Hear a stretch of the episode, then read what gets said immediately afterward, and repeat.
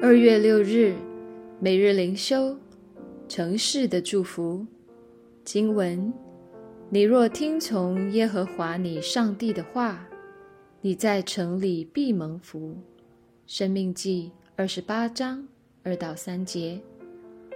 城市的生活充满吵杂、匆忙、纷扰不安，那是一个充满疲倦、焦虑、令人心神不宁的地方。许多人受诱惑而迷失在灯红酒绿中，但那些蒙召带有使命感的人，他们却能从容应付繁琐的生活，不至于奔命，而且能敬业乐群，在工作岗位上胜任愉快。鱼多的地方才有鱼捞，能在人多的城市为上帝工作，是很有展望的。或许我们会喜欢与世无争的乡村生活，但上帝若呼召我们到城市，我们也当乐意听从，因它有更大的发展空间。因此，住在城市而蒙福，不会使我们伟大，但这对我们是好的；不会使我们富有，但能保守我们清廉。不论我们是贩夫走卒、达官贵人，我们都能对人有益处。今天因着这应许，让我们洗耳恭听上帝的声音，乐意执行他的吩咐，使别人借我们得福，顺服带来祝福，照他的命令行事，会有极大的回报。司布真。信心的支票簿。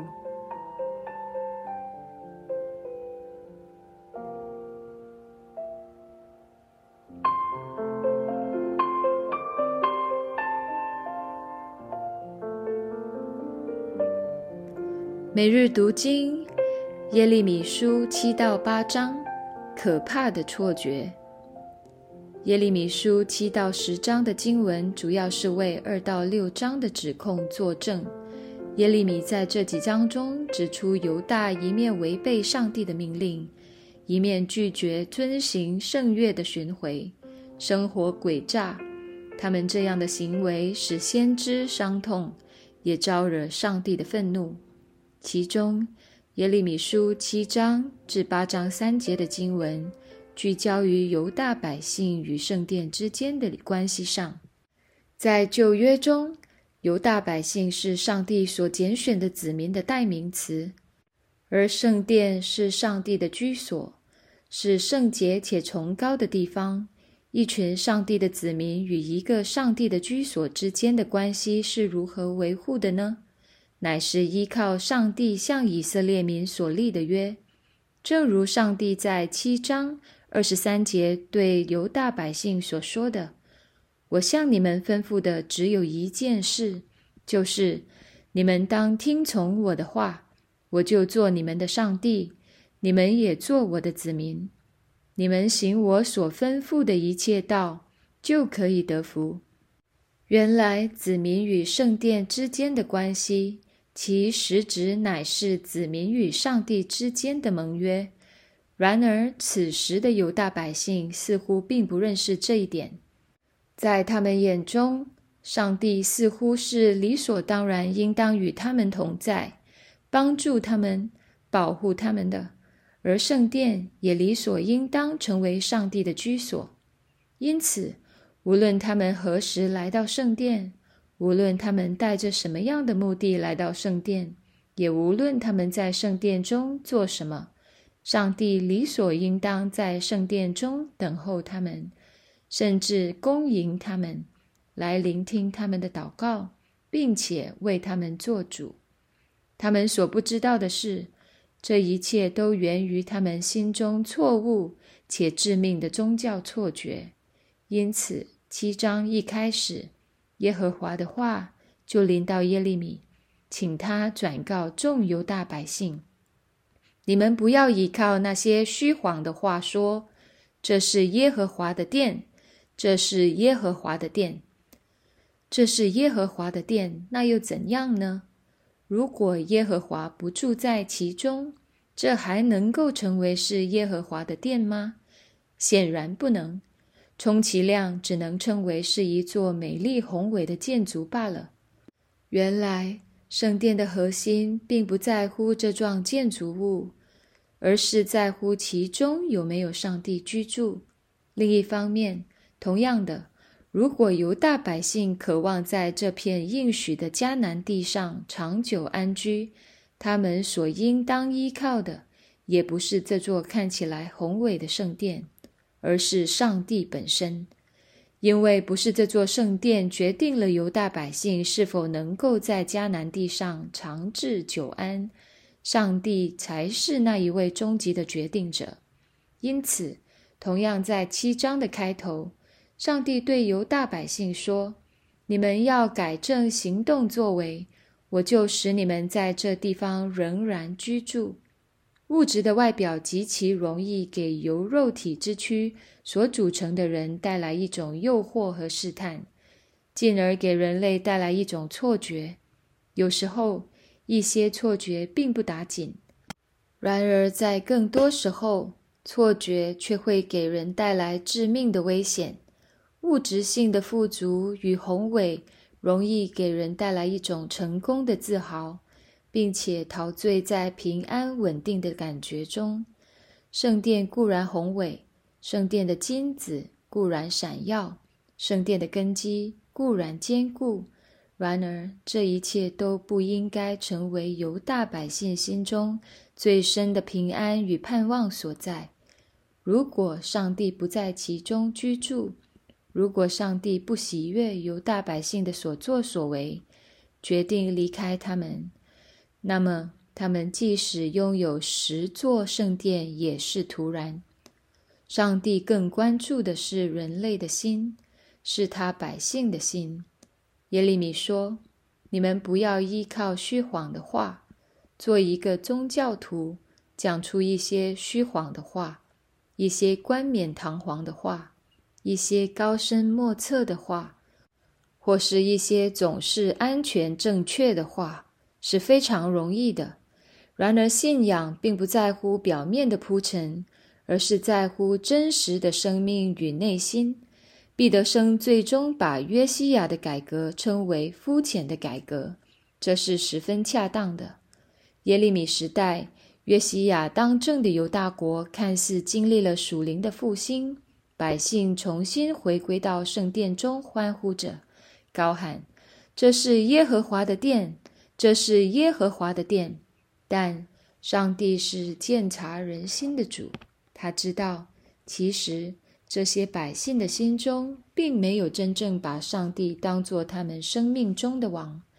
约西亚的改革如同一场婚礼，但耶利米所关心的却是婚姻本身。亲爱的弟兄姐妹，当你接受耶稣基督以后，圣灵进入你的内心。你的身体就是上帝的殿。很多时候，我们都为自己的基督徒身份而感觉良好，但是我们应当询问自己一个问题：就是在这座所谓的圣殿中，上帝是否真正居住在其中？如果没有的话，这又算得上是什么圣殿呢？如果你说圣灵确实居住在你心中，那么。他成为你生命的主宰了吗？你的一切行为动作都顺服他的感动了吗？如果没有，如果你说上帝已经住在你的心里，但他并不是你心中的王，那么你的心仍然称不上是一座圣殿。一座宫殿的核心在于其中掌权的王，因此我们要问自己：这位王究竟是我还是上帝？对于教会而言，我们需要思考另一个问题，就是一间教会是否徒有其表，还是基督徒在其中掌权呢？不需要基督徒，即使是世人都能依靠他们的智慧想出一系列为教会带来的复兴的方案。要让教会当中充满人，要让教会中的人都举手闭眼，陶醉在敬拜中。大声呼喊“哈利路亚”，鼓掌、流泪，欢呼，这些都是再容易不过的事。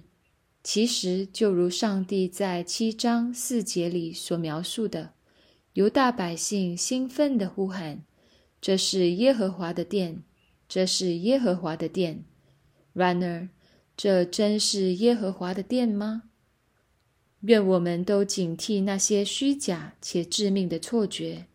如果教会的复兴最终只是带来了一种虚伪的复兴，一种徒有其表的繁荣，那我们宁可不要。当代有多少教会沉迷于虚假的繁荣，却丢弃了教会圣洁且崇高的实质？人造的繁荣不是真正的繁荣，圣灵的感动。与工作才是真正合神心意的。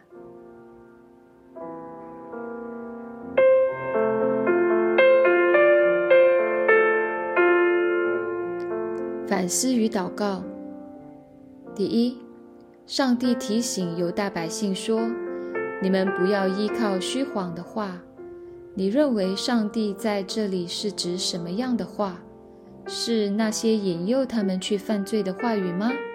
还是那些听起来好听且神学正确的话语呢？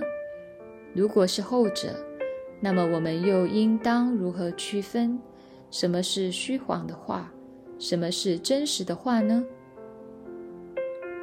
第二，新约圣经教导我们，每一位基督徒领受了圣灵的内助。我们的身体都成为一座圣殿，在你心中，上帝真的是你生命的主宰吗？你这座圣殿是名副其实的吗？第三，教会的改革与复兴应当如何避免陷入到一种虚假的复兴中？在你心里是否也有这样糟糕的错觉？